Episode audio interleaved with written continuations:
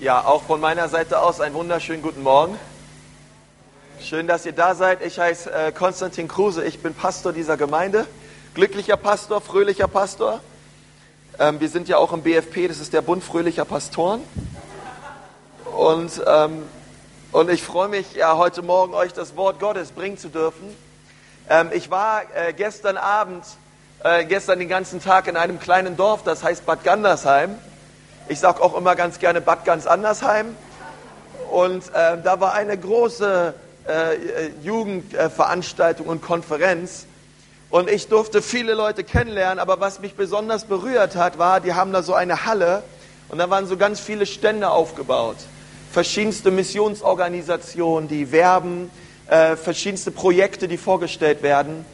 Und ich möchte euch immer wieder eins in, in Erinnerung rufen. Wir leben momentan in der größten Erweckung, die es jemals gab in der gesamten Geschichte der Menschheit. Nun, das hat viel damit zu tun, dass es auch nie so viele Menschen gab. Ja? Ähm, aber wisst ihr, in China alleine ähm, geben äh, Statistiken sagen, ähm, 1200 Menschen jede Stunde ihr Leben Jesus. Und das geschieht jetzt schon über elf Jahre. Ähm, und wir, und wir sehen, was Gott tut in Indonesien, auf den Philippinen, was er tut, in, was er sogar tut auf Madagaskar ähm, und sowieso in Afrika und Südamerika. Und wir werden auch noch großartiges sehen, was Gott tun wird in Europa. Ich glaube, dass Gott ähm, treu ist und dass er etwas vorhat mit diesem Kontinent, dass er etwas vorhat mit diesem Land.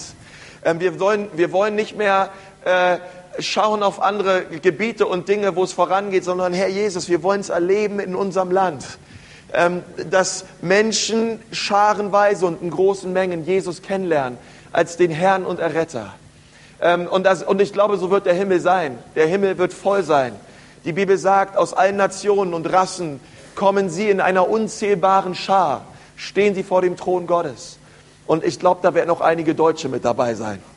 Ja, ich glaube, im Himmel ist Platz für reichlich Deutsche und auch aus allen anderen Nationen natürlich. Und ich freue mich auch immer, besonders geht mein Herz auch, auch in unserer Gemeinde, wenn wir sehen aus so vielen Nationen, dass Leute da sind. Preis dem Herrn. Ich weiß, wie es dir geht. Ähm, aber ich freue mich da total rüber, besonders wenn du nicht aus Deutschland kommst. Ähm, wir brauchen dich auch hier. Wisst ihr, ähm, ich glaube, dass Gott uns dazu gerufen hat, ähm, wenn du schon ein Nachfolger Jesu bist, dann pass jetzt mal kurz gut auf. Ich glaube, dass Gott dich dazu gerufen hat, der Kopf zu sein und nicht der Schwanz. Überwinder zu sein und nicht überwunden zu werden. Ein Leiter zu sein und nicht verleitet zu werden. Gott hat dich dazu gerufen, in deiner Schule, in deiner Uni, an deinem Arbeitsplatz und auch zu Hause und überall, wo du bist, ähm, in einer Art und Weise die Gegenwart und die Herrlichkeit Gottes an jeden Ort, wo du bist, zu bringen, dass Menschen verändert werden und sie erkennen, wow, du hast etwas in dir und an dir, was ich nicht habe, aber es ist, es ist unbeschreiblich. Hey, wisst ihr, ich, ich würde mich, ich würd mich so freuen, ähm, und ich glaube, dass, dass es an einer Zeit ist, auch für Deutschland, dass wir aufhören zu denken, ähm, es gibt die Pastoren und die Missionare und dann gibt es die Lobpreisleiter und das sind all die geistlichen Leute und die müssen versuchen, in Deutschland was zu verändern. Ähm, und hier haben wir die Architekten und die Kindergartenerzieher und die Hausfrauen und die Arbeiter und die Banker und all die Menschen. Und ähm, da versuchen die Christen sich irgendwie durchzuschlagen. Und wir haben irgendwie so zwei Lager und wir denken, das eine ist geistlich und das andere ist nicht geistlich. Aber das ist nicht der Fall. Ähm, sondern es gibt nur ein Lager und das heißt, wir sind alle Kinder Gottes. Und wir suchen dort, wo wir sind, die Gegenwart und die Herrlichkeit Gottes und das Reich Gottes zu bringen, sodass Menschen verändert werden und sie hungrig werden und anfangen zu fragen, ähm, wie kann es sein, dass du inmitten von, von einer Welle von Depression, in einer Mitte, einer Welle von Rezession, in einer Welle von, von Kaputtsein trotzdem so fröhlich bist und so, so eine Freude und Liebe ausstrahlst? Und dazu hat Gott dich gerufen. Ich glaube, dass wir persönlich äh, Erzieher brauchen in unseren Kindergärten, die so voll sind mit der Liebe Gottes, dass die Mütter sagen, hey, äh, das ist der Ort, wo ich mein Kind hingeben möchte, weil hier ist eine Erzieherin, die strahlt so die Liebe Gottes aus. Ähm, und ich weiß, das tut meinem Kind gut, wenn sie mit diesem, mit, diesem, mit diesem Erzieher zusammen ist. Und so weiter und so fort. Ja, aber wir sind dazu gerufen. Amen. Äh, und du kannst es dir sagen. Ähm, sag mal deinem, deinem Nachbarn, du bist vor Gott dazu gerufen, ein Leiter zu sein. Du bist dazu berufen und nicht verleitet zu werden. Ja. Hey, ähm, wie wünschte ich damals in der Schule, ähm, dass ich mehr diese Rolle wahrgenommen habe, Leiter zu sein. Ähm, wisst ihr, die Zukunft dieses Landes hängt nicht ab von der Politik, sondern die Zukunft dieses Landes hängt davon ab, inwiefern du es wahrnimmst, ein Leiter zu sein, überall dort, wo Gott dich hingestellt hat. Und nicht von der Gesellschaft verleitet zu werden und all den Dreck und all den Schrott mitzumachen, den er jeder andere macht, sondern zu sagen, nein, ähm, ich habe diese Vogelscheuche nicht nötig, ähm, sondern ich habe etwas in meinem Herzen und ich habe eine Liebe erfahren, ähm, der ich nachjage und das ist alles, was ich brauche für mein Leben. Wisst ihr, es gibt eine Sache, die hasse ich und das sind Umzüge. Ähm, ich weiß nicht, wie es dir geht, aber äh, ich hasse es mehr oder weniger selber umzuziehen. Ähm, es sei denn, es kommt eine hübsche blonde Frau daher, die möchte mit mir zusammenziehen. Äh, dann mache ich das ganz gerne. Ähm, also klar, einmal und nie wieder. Äh, ähm, und, äh, aber wisst ihr, ähm, wenn, äh, es gibt ja so diese, diese, diese Ansicht und diese Fragen, so samstags, kannst du mir helfen, beim Umzug zu helfen? Ja, 8 Uhr äh, möchte ich umziehen, wer ist mit dabei? Ja, und, und für viele ist das ja auch so, ey, wer, wer bei meinem Umzug mit dabei sind, ist, äh, das sind wirklich meine Freunde. Auf die kann ich wirklich zählen im Leben. Ja. ähm, und ich glaube, äh, und, so wie es mir dann geht, man überlegt dann schnell, Mann, Samstag, da war doch irgendwas. Ja. Welchen Termin hatte ich nochmal schnell, dass ich nicht mithelfen muss? Und alle gucken auf den Boden und so. Und dann gibt es irgendwann einen in diesem Kreis, der sagt, ich bin dabei. Äh, ich lasse mich von einer Cola und von Pizza verleiten und ich helfe dir mit beim Umzug. Und ich bin gerne mit dabei und ich helfe dir und das ist auch gut. Ja, das ist wunderbar. Ähm, und, und, ich finde, und ich finde manchmal, es gibt so diesen Vers, viele sind, viele sind berufen, aber nur wenige sind erwählt. Und ich glaube, dass Gott genau dasselbe tut. Jesus, er guckt heute Morgen durch die Reihen und er schaut auf den Leib Christi und er fragt, wer von euch ist bereit, ein Leiter zu sein?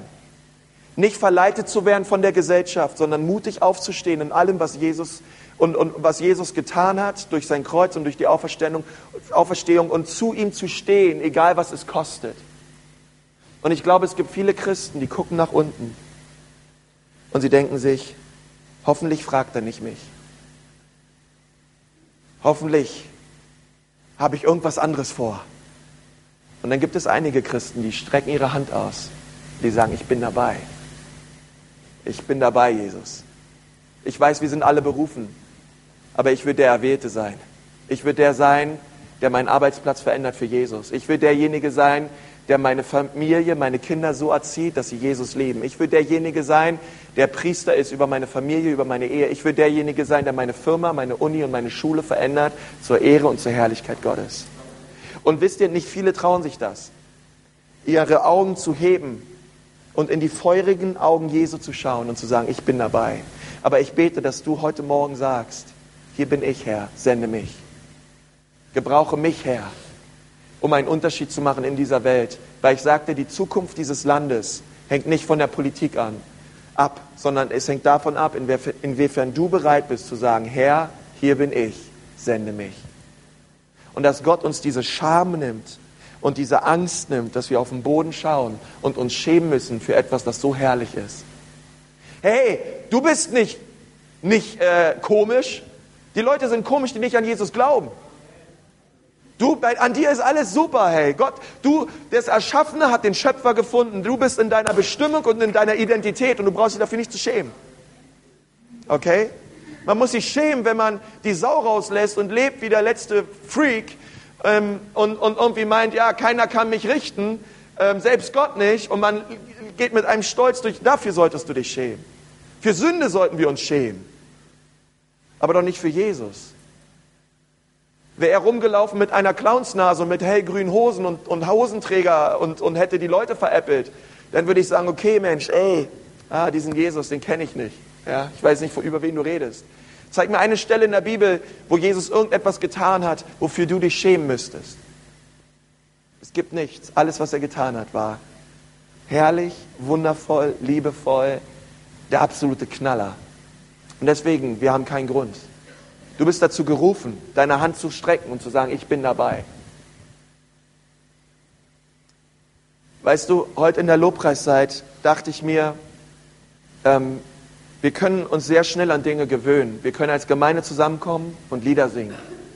Du kannst dich hier hinsetzen, die Predigt hören und du kannst danach wieder gehen und in deinem Leben ist alles, nichts verändert sich. Gestern, nachdem ich dort gepredigt habe und es waren, es, war, es waren so viele junge Leute da, ich weiß nicht, wann ich das letzte Mal so viele junge Leute auf einem Haufen gesehen habe. Und danach kommen Leute an und sagen, Konsti, Hammer Predigt, super Predigt, beste Predigt, die du je gepredigt hast und all diese Dinge. Und ich denke mir, es stimmt nicht. Wir nehmen immer so viel raus, wie wir bereit sind reinzustecken. Und, und ich glaube, einige von euch, ihr kommt hierher und ihr steckt nichts rein. Und ihr wundert euch, warum ihr nichts rauskriegt. Und ich glaube, wenn du hier bist und du hast Nöte in deinem Leben und du hast Sorgen in deinem Leben, ähm, und du folgst Jesus lange Zeit nach, ich glaube nicht, dass der Lobpreisleiter dich jeden Sonntag daran erinnern soll, hey, lass uns unsere Sorgen und unsere Nöte vorerst ans Kreuz bringen, bevor wir Jesus begegnen. Ich meine, ich finde es gut, wenn er es tut.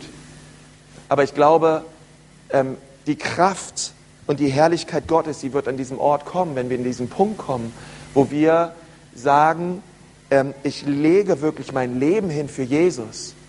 Und ich gehe an den Tisch, wo ich ihm begegne und wo es mir um ihn geht, um seine Herrlichkeit, um seine Gegenwart, wo ich aufhöre, äh, auf meine Umstände, auf meine Krankheit, auf meine Arbeitssituation, auf meinen Kontostand zu schauen. Und wo ich hierher komme, wenigstens, Freunde, an diesem Ort und sage, ich schaue auf Jesus und ich gebe ihm alles ab. Ähm, und ich schaue auf ihn und ich werde dadurch verändert. Und ich bete, dass du das tust. Ja, natürlich jeden Tag in der Woche. Ähm, und du sollst auch heute Morgen verändert werden, denn ich habe eine Predigt auf dem Herzen für uns und ich möchte am Anfang nochmal beten. Das war alles Einleitung. Herr Jesus, ich danke dir von ganzem Herzen für das, was du tust in unserem Land Deutschland. Und ich danke dir, Herr Jesus, dass wir sehen werden, wie dass die, die Verlorenen errettet werden und zu Jüngern werden und ich danke dir, Herr Jesus, dass du uns gebrauchst. Ich danke dir, Herr, dass die Pastoren dieses Land nicht verändern werden, sondern alle Christen, die aufstehen und sagen, hier bin ich, sende mich, gebrauche mich, wo immer ich bin. Herr, lass deine Herrlichkeit und deine Gegenwart in einer Stärke auf meinem Leben ruhen, dass jeder, der mit mir in Kontakt kommt, völlig verändert wird von deiner Gegenwart. Und Herr, ich bete um einen tiefen Hunger, um eine tiefe Liebe und um ein großzügiges, großzügiges Herz für jeden Einzelnen von uns. In Jesu Namen. Amen. Preis dem Herrn. Gott ist gut.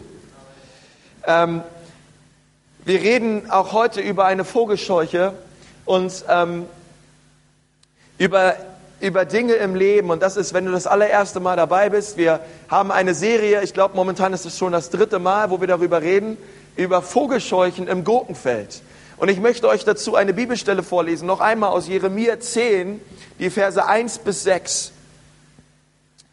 Ähm, Vogelscheuchen sind Dinge in unserem Leben, äh, die sich selbst auftürmen gegen Gott und gegen das, was Gott uns eigentlich geben will. Und, und die Vogelscheuche, sie sucht Ersatz. Die Vogelscheuche, sie ist ein Ersatz für Dinge in unserem Leben, die eigentlich nur Gott uns geben möchte und schenken möchte. Ähm, und wir müssen uns daran erinnern, dass es nur einen Herrn gibt, dass es nur einen König gibt, dass es nur einen Retter gibt. Und sein Name heißt Jesus. Und, ähm, und es, es gibt viele Dinge da draußen, die wollen in deinem Leben seinen Platz einnehmen. Ähm, und wenn wir anderen Göttern nachlaufen, dann geben wir ihnen den Platz, der eigentlich nur Gott gehört. Und wir wollen noch mal lesen Jeremia 10, 1 bis 6. Komm, lass uns dazu doch noch mal aufstehen. Ihr sitzt schon viel zu lange.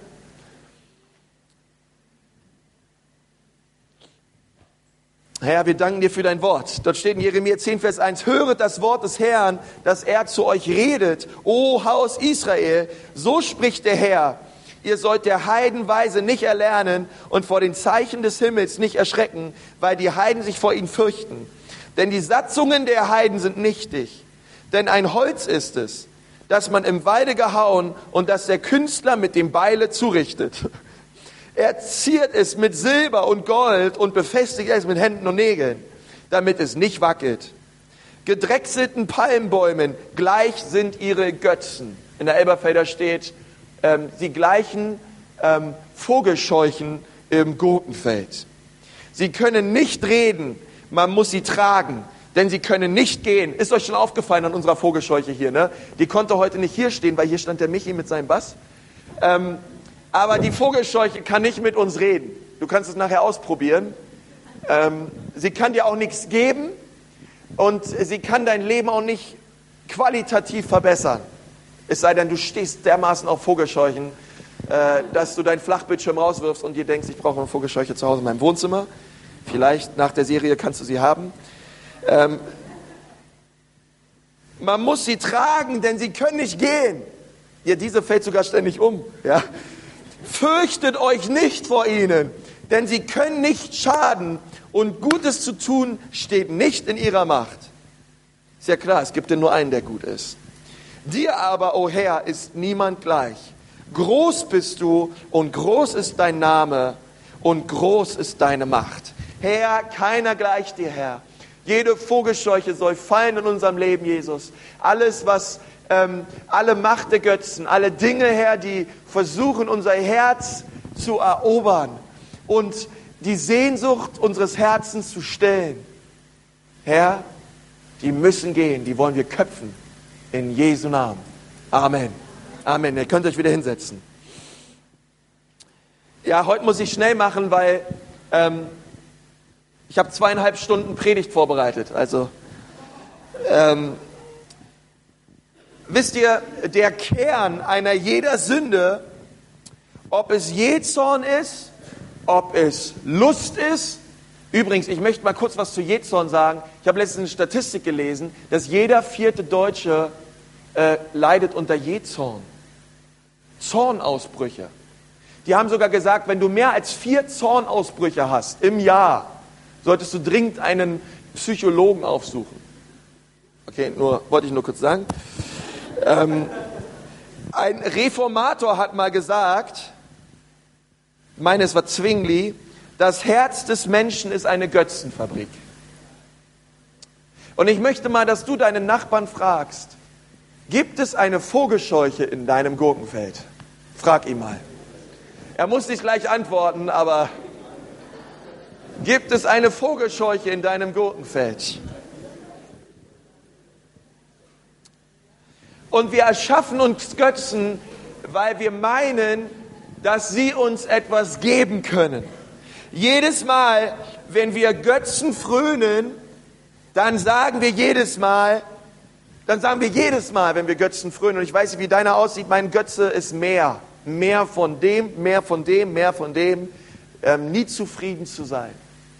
Über den Götzen werde ich heute auch mehr reden. Ähm, und wann immer wir unsere Götzen frönen, dann schauen wir Jesus ins Gesicht und sagen, Jesus, das, was du am Kreuz getan hast, das, was du durch die Auferstehung getan hast, ähm, das, was du mir verheißt in deinem Wort an wunderbaren Versprechungen und Verheißungen, die Tatsache, dass du wiederkommen wirst und alles neu wird, reicht mir nicht aus. Ist mir nicht genug. Sondern ich brauche noch eine Quelle in meinem Leben, weil ich merke, Jesus, All diese herrlichen Dinge reichen mir nicht aus. Mein Bekenntnis ist, ähm, auch ich habe eine Vogelscheuche in meinem Gurkenfeld. Und ich möchte heute mit euch über eine Vogelscheuche reden und ich gebe ihr den Namen Gier. Sagt mal alle Gier. Ähm, keine schöne Sache, Gier. Ähm, Gier bezeichnet den seelischen Antrieb, zur Behebung eines Mangelerlebens mit einem damit verbundenen Anneigungswunsch des Gegenstands, ja, was man denn unbedingt haben möchte, oder des Zustandes, den man auch haben möchte, welcher geeignet erscheint, um diesen Mangel zu beheben. Ja, das ist der große Unterschied. Geiz ist, ich habe etwas und will es nicht weggeben. Gier ist, ich habe etwas nicht und will es unbedingt haben. Ähm, Gier ist ein sündhafter Impuls, um, um, um, um alles zu haben, wo man meint, dass es den Mangel im Herzen stillt. Wenn ich gierig bin, dann bedeutet es, dass das, was ich denke und sage und auch das, was ich kaufe, in dem Kern und in dem Zentrum dessen geht es Gier immer um mich. Es geht mir immer um mich, um meine Bedürfnisse, um das, was ich jetzt brauche, niemals um Gott. Gier ist fleischlich. Gier ist, ist etwas, was immer den Menschen im Zentrum hat und niemals Gott. Es rückt den Menschen ins Zentrum und es rückt Gott an den Rand. Gier geht zurück auf Adam und Eva. Adam und Eva waren gierig nach Autonomie. Sie waren gierig nach Unabhängigkeit. Sie wollten, sie wollten etwas Neues. Das, was sie hatten, reichte nicht mehr aus. Die Verführung einer Schlange reichte aus, um sie zu verführen und zu sagen, der Baum des Lebens ist mir nicht genug. Kein Wunder, dass sie Kinder hatten, Abel und Kain. Und wir lesen auch in der Bibel, dass das Herz von Kain voll war mit Gier. Er, wonach war kein gierig? Er war gierig nach einer Position, die Abel hatte vor Gott. Er war neidisch, dass die Gaben, die Abel darbrachte, das Opfer, was er darbrachte, vor Gott angenommen wurde und seins nicht. Er war, er, war, er war aus nach einer Position, die Abel hatte. Und deswegen brachte er ihn um. Auch Simson war gierig. Er war gierig nach Frauen. Er war gierig nach Lust. Alles das, was Gott ihm geschenkt hat, reichte ihm nicht aus. Und ich sage euch, Freunde, damals im Alten Testament kam der Heilige Geist immer mal wieder auf Könige und Prophete, auf Propheten und auf Naziräer. Und, und die Bibel sagt, dass auch der Heilige Geist auf Sinsom kam und er befähigt wurde, durch die Kraft des Heiligen Geistes übernatürliche Dinge zu tun. Aber es reichte ihm nicht aus. Er brauchte noch mehr. Auch Mose, er hatte seine, seine Götzen und auch sein Herr hieß ab und zu Gier. Die Bibel sagt, dass Gott zu ihm gesagt hat, hey, jetzt ist das Volk hier verdurstet. Und ich möchte, dass, dass du zu diesem Felsen sprichst, dass es dir Wasser gibt. Aber Mose, er war so, ich wollte schon, er war so, ähm, ich wollte jetzt kein falsches Wort nehmen, aber er mochte, äh, das Volk ging ihm irgendwann auf die Nerven, das Volk Israel. Und er war so ähm, in Rage. Äh, und er denkt sich, die haben mich hier 40 Jahre lang rumkommandiert und runtergemacht. Jetzt reicht's mir. Jetzt zeige ich denen mal, wer hier wirklich der Boss ist. Jetzt zeige ich denen mal, was für eine Macht und was für eine Power ich habe. Und er nimmt seinen Stab und er schlägt damit gegen den Felsen. Und es kam Wasser heraus. Aber Gott hat zu ihm gesagt, du hast nicht das getan, was du tun solltest. Du hast die Macht missbraucht, die ich dir geschenkt habe, um dem Volk zu zeigen, was du für ein toller Hecht bist. Dafür wirst du nicht einziehen ins verheißene Land. Und dann sehen wir Jakob und Esau. Auch die, auch die Sünde von Esau war Gier. Er hatte Hunger. Er wollte schnell was essen. Und weil er so hungrig war und schnell was essen wollte, war er bereit, im Namen von Gier sein Erstgeburtenrecht an seinen Bruder Esau zu verkaufen. Nur weil er schnell etwas wollte, schnell einen Mangel ausführen wollte. Ähm, und, und Jakob hat sich gefreut. Klar, ich mache ihm eine Linsen, ich mache ihm Linsengericht. Und Esau hat sich auch gefreut. Ich habe Hunger. Jetzt schnell, egal was es kostet. Und er hat alles verloren. Auch Petrus war gierig. Wonach war Petrus gierig? Auch er war gierig nach Unabhängigkeit. Wisst ihr, Petrus war ein Zelot, er war ein Galiläer. Er kam aus der nördlichsten Region und er ist aufgewachsen unter Leuten, die die Römer und die römische Herrschaft hassten. Die schon immer gesagt haben, so schnell wie es geht, wir wollen die Römer loswerden. Und er ist in diesem, in diesem Umfeld ähm, der Antipathie gegenüber den Römern aufgewachsen. Und er war es, der einem Soldaten Malchus, als er Jesus festnehmen wollte, er hat sein Schwert gezückt und er hat dem Soldaten das Ohr abgehoben, abgeschlagen. Und er wollte eine Revolution starten. Und wann immer Jesus sagte, dass er ans Kreuz gehe, dann nahm Petrus ihn tadelnd zur Seite. Hat gesagt, Jesus, nein, niemals, du wirst nicht ans Kreuz gehen. Das ist nicht dein Ort.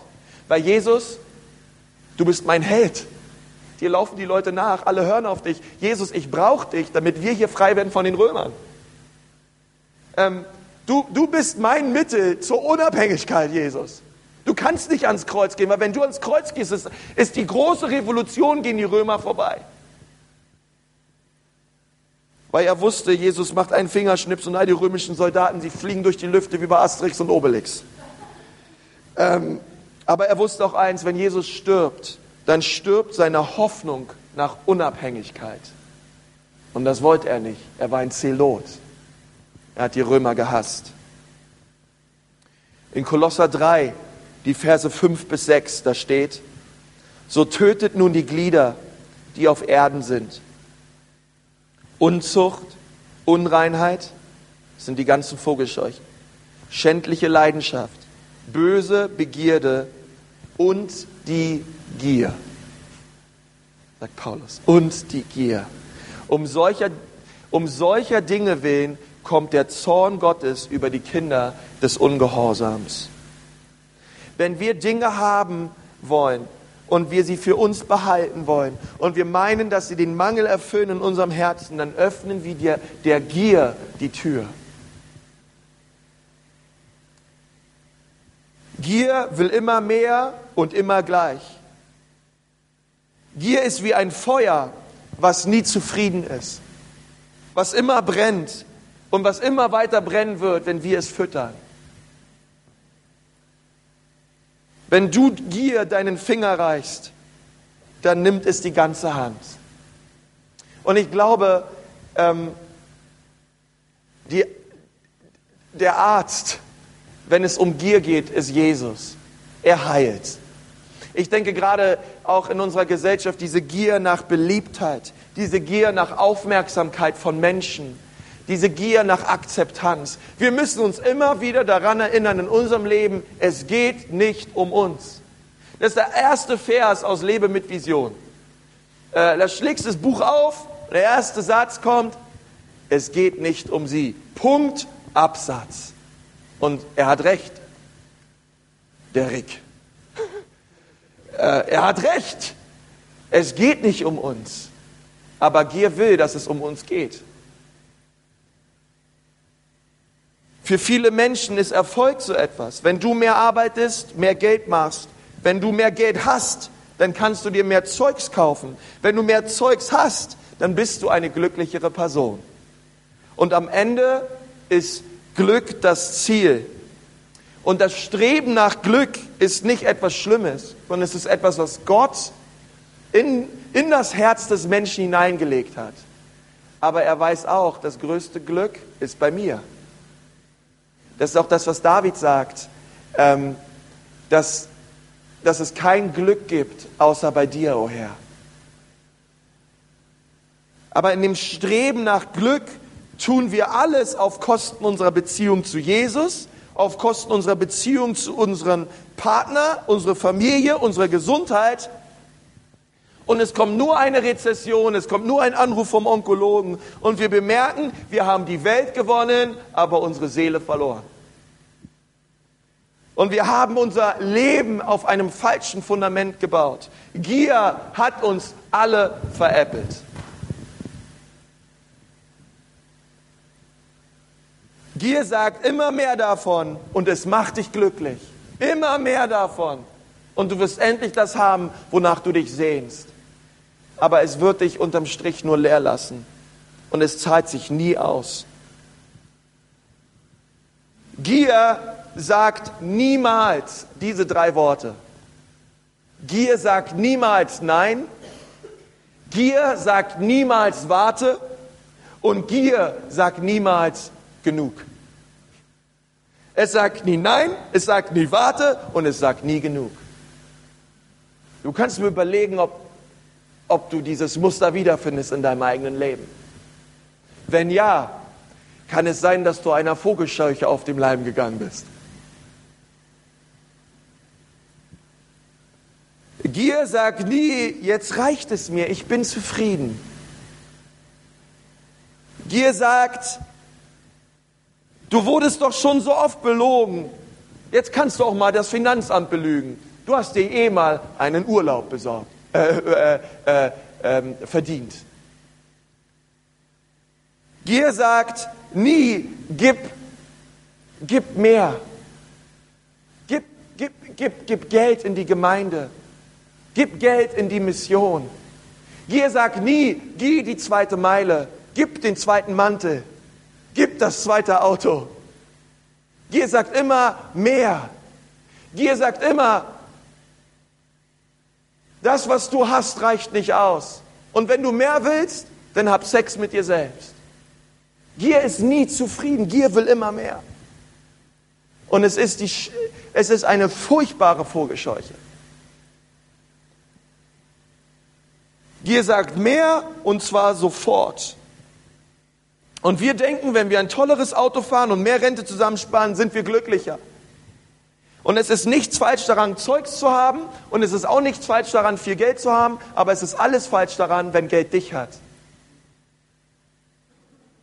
Wisst ihr, ich habe gestern ein Interview geführt mit dem Chef der Deutschen Bank. Und also nicht Ackermann, der direkt darunter. Ackermann ist eh nicht mehr lange da. Und der, ähm, und der saß neben mir und wir haben danach, wir saßen noch auf der Wiese, ganz viel Zeit miteinander verbracht. Ein toller Mann, ein wiedergeborener, feuriger Christ. Sitzt im 36. Stock, hat den ganzen Blick über Frankfurt. Ähm, und der hat erzählt, es ist unglaublich, wir leben in der größten Eurokrise, die es jemals gab. Wir leben in den schlimmsten wirtschaftlichen Zeiten, die es jemals gab. Und wir Deutschen haben so viel Geld wie nie zuvor. Und er sagt, und wir geben uns nie zufrieden. Alles um uns herum in Europa zerfällt. Und, und, und, und, und wir schaffen uns die Probleme selber. Es ist, wir sind nie zufrieden. Nie steht, mal, nie steht mal einer da und sagt, ich bin dankbar für unser Land. Hey, wenn die Bibel über reiche Menschen redet, dann redet sie über dich und dann redet sie über mich. Wir sind reich. Auch wenn du, wenn du vielleicht nicht viel hast am Ende des Monats und du vergleichst dich mit anderen Deutschen, okay, dann vergleichst du dich mit 0,5 Prozent der Weltbevölkerung. Global gesehen ist sind wir sowas von saureich. Und wir haben so viel, was Gott uns schenkt. Und wir sind so selten so zufrieden. Ein dankbares Herz für das, was wir haben. Aber Gier ist nie dankbar. Hast du dir schon mal die Frage gestellt, bin ich eine gierige Person? Als ich diese Predigt vorbereitet habe, da habe ich mir diese Frage gestellt und ähm, ich, ich, dachte nie, dass ich eine gierige Person wäre. Ähm, weil, man assoziiert Gier immer gleich mit Geld. Ja, und man denkt sich, na ja, wirklich gierig kannst du ja nicht sein, du machst ja auch nicht viel Geld. Ja, ähm, aber was wir machen müssen ist, wir müssen den Heiligen Geist erlauben, dass er durch das Wort Gottes uns überführt. Wo es Bereiche gibt in unserem Leben, wo wir immer haben wollen, wo wir immer kontrollieren wollen, anstatt abzugeben. Wo gibt es Dinge in unserem Leben, bin ich bereit, und das ist die Frage, wie wir der Gier auf die Schliche kommen, Bin ich bereit, alles, was ich habe, mit anderen zu teilen? Bin ich bereit, alles, was ich habe, mit anderen zu teilen? Und deine Frau sollte für dich behalten. Ich meine, ich meine das Zeugs. Teilst du, was du hast? Und ehrlich gesagt, dazu brauchst du keinen hohen IQ und dazu brauchst du keinen hohen EQ, sondern teilst du das, was du hast, was du von Gott bekommen hast übrigens, mit Menschen, die Gott in dein Leben gestellt hat. Angefangen mit deiner Ortsgemeinde, angefangen mit deinen Geschwistern, angefangen mit den Leuten, die Gott direkt in deinen Einflussbereich geschenkt hat. Oder bist du nie zufrieden und willst immer mehr? Die Frage, die ich jetzt zum Schluss uns stellen möchte, ist, können wir den Kampf gegen die Gier gewinnen? Ja, nee, eigentlich nicht. Ich bin jetzt auch nach Hause. Können wir den Kampf gegen die Gier gewinnen? Ja, absolut. Auf jeden Fall. Ähm, sag mal deinem Nachbarn, äh, ich kann den Kampf gegen die Gier gewinnen. Er ist, es ist möglich. Gesundheit. Und ähm, allerdings ist es auch schwierig und schwer, weil unsere ganze Gesellschaft ist durchdrungen mit Gier.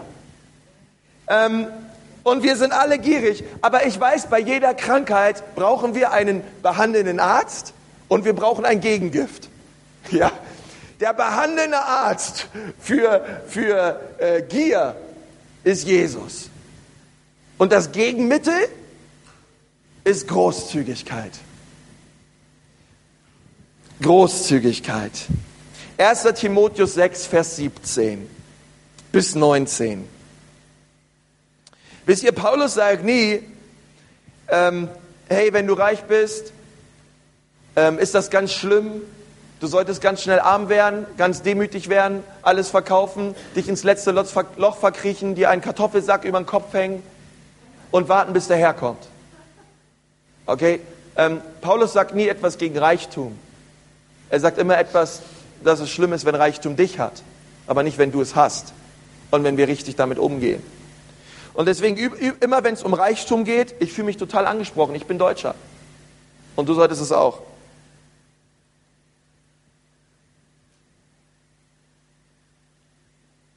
Paulus sagt nie, dass wir einfach so alles weggeben sollen, sondern er sagt in Vers 17, den Reichen, Klammer auf den Deutschen, Klammer zu, in dem gegenwärtigen Zeitlauf gebiete, nicht hochmütig zu sein, noch auf die Ungewissheit des Reichtums Hoffnung zu setzen.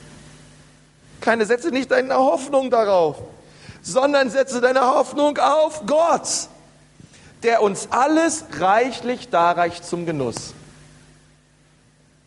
Und jetzt geht's gut. Und jetzt geht's weiter.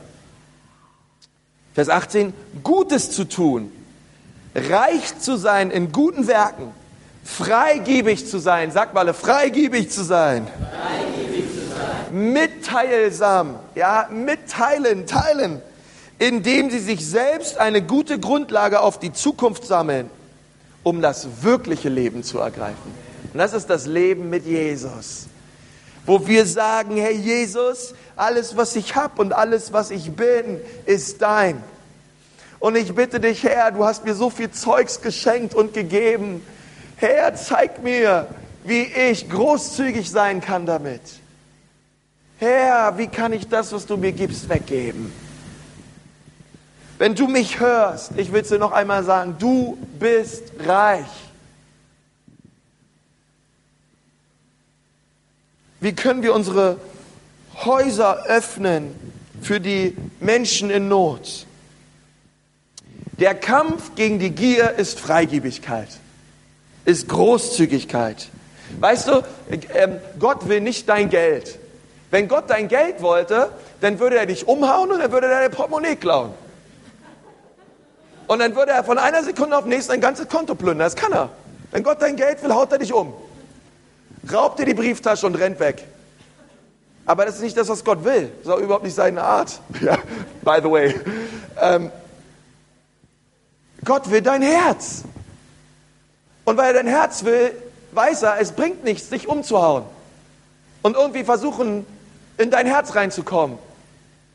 Weil er weiß, das geht nicht. Da musst du dich für öffnen. Und, und, und deswegen ist die Frage auch an uns heute, heute Morgen, öffnen wir unser Herz und bitten Gott neu, dass er hineinkommt und uns heilt von Gier. Und uns freigebig macht, uns großzügig macht. Wann haben wir das letzte Mal Gott darum gebeten, Gott, mach mich zu einem freigebigen, großzügigen Menschen. Und zeig mir die Wege, Gott, die ich gehen kann, damit dein Reich komme und dein Wille geschehe auf dieser Welt. Der letzte Vers. Sarah, du kannst schon nach vorne kommen. Sprüche 21, 26. Dort steht, den ganzen Tag begehrt die Gier, aber der Gerechte gibt und hält nicht zurück. Den ganzen Tag begehrt die Gier, aber der Gerechte ergibt und er hält nicht zurück. Und ich habe heute Morgen die allerbeste Botschaft für dich. Es gab einen, der gab, der gab seinen Sohn und er heißt Jesus. Und Jesus ist der behandelnde Arzt. Und er möchte dich frei machen von Gier heute Morgen. Er möchte diese Vogelscheuche in deinem Leben beseitigen. Und er möchte dich freisetzen. Und er möchte dich frei machen. Und er möchte dich zu einem Leiter machen. Und er möchte, dass du einen großartigen Einfluss hast auf dieses Land, weil Deutschland braucht Jesus. Nürnberg braucht dich. Die Zukunft dieser Stadt hängt ab von dir. Aber ich weiß eins, gierige Menschen werden dieses Land nicht verändern. Das sind Menschen, die ihr Leben auf den Altar legen und sagen, Herr, nicht mehr ich, sondern du bist im Zentrum meines Lebens. Und ich gebe alles für dich. Komm, lass uns mal gemeinsam die Augen schließen. Herr Jesus, wir preisen dich von ganzem Herzen für diesen großartigen Tag. Ich danke dir auch, dass die Sonne scheint, Herr. Und ich bete, Herr, dass du auch die Sonne aufgehen lässt über unser Leben. Herr, ich bete jetzt, dass du in der Kraft deines Heiligen Geistes kommst und dass du wirkst an diesem Morgen in unseren Herzen. Und wir bitten dich und wir laden dich ein, komm her und offenbare du in unserem Leben, wo die Vogelscheuche der Gier da ist und wo sie immer mehr will, wo sie nie Nein sagt und wo sie nie zufrieden ist. Und wir sind dir auf dem Leim gegangen, Herr. Oh, ich bitte dich, Herr Jesus, dass du uns vergibst heute Morgen. Wenn du gerade da sitzt und du sagst, ja, das ist bei mir der Fall, bete einfach, bitte dem Herrn auch im Herzen oder laut, wie du magst. Bitte ihm, dass er dir vergibt. Herr, ich bete, dass die Vergebungskraft vom Kreuz sich sichtbar wird an diesem Ort, erlebbar wird an diesem Ort, in Jesu Namen. Und Gier, ich befehle dir, dass du verschwindest in Jesu Namen. Du hast kein Recht, uns länger zu knechten, sondern wir decken deine Spielchen auf und wir befehlen dir, dass du gehst. Und ich danke dir, Herr Jesus, dass du unsere Herzen anrührst und dass du uns freisetzt. Ich möchte dich fragen, wenn du heute Morgen hier bist und du bist vielleicht das allererste Mal in einem unserer Gottesdienste oder du bist schon länger da und Jesus ist noch nicht im Zentrum deines Lebens. Er ist eher eine Randerscheinung, ein, ein religiöses Anhängsel. Ähm, und, und, und du sagst, heute Morgen möchte ich ihm mein Herz geben, möchte ich ihm mein Leben geben, weil ich weiß, er haut mich nicht um und raubt mein Herz, sondern ich möchte mein Herz öffnen, so dass er reinkommt. Ich will Buße tun. Ich will umkehren von meinen Wegen und ich möchte zu Gott finden. Und du bist hier heute Morgen und du sagst, genau das will ich. Heute Morgen. Ich will Jesus mein Leben geben. Dann heb jetzt deine Hand. Heb sie gerade jetzt hoch. Wer ist da heute Morgen? Dankeschön.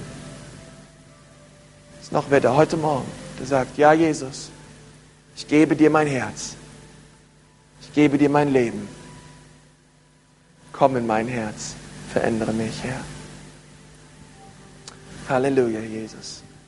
Und Herr, so danken wir dir von ganzem Herzen, dass du gerade da bist, dass du diese Person noch anrührst, Herr, tief in ihrem Leben, dass du auch jeden anderen anrührst, Herr, der heute Morgen da ist, wir nicht mehr dieselben sind, wenn wir gehen, sondern dass wir reichlich empfangen, Gott, von dir an diesem Morgen. Wollen wir noch mal gemeinsam aufstehen? Komm, lass uns aufstehen. Wollen noch mal, ich habe es gerade so auf dem Herzen, dass wir, wir dem Herrn noch mal so unsere Herzen entgegenhalten und ihm so bitten, dass er uns anrührt. Es einfach anrührt. Halleluja, Vater. Oh Herr, wir preisen dich. Herr, wir preisen dich, Herr. Komm, Heiliger Geist. Rühre uns an. Lass uns nicht mehr dieselben sein, Herr. Mach uns frei von Gier, Herr. Mach uns frei von Begierde, Herr. In Jesu Namen. In Jesu Namen. Herr, dass du uns freisetzt an diesem Morgen. Dass du uns freigebig machst, großzügig machst, Herr. Und du unser Leben für immer veränderst. In Jesu Namen. Oh Herr. Herr Jesus, ich danke dir, dass du diese Gemeinde segnest, dass du dieses Haus segnest mit freigebigen und großzügigen Menschen. Und damit segne ich euch jetzt in Jesu Namen, dass jeder einzelne von euch diesen Wert in seinem Leben lebt und dass jeder einzelne von euch frei wird von Gier. In Jesu Namen. Und dass das Blut Jesu reinwäscht, jede Schuld und jede Sünde. Und die heilende Kraft Jesu in eurem Herzen Raum findet. Und ihr mit einer Fröhlichkeit und mit einer Leichtigkeit ihm nachfolgt. In Jesu Namen. Und das Volk Gottes sagt. Amen. Amen.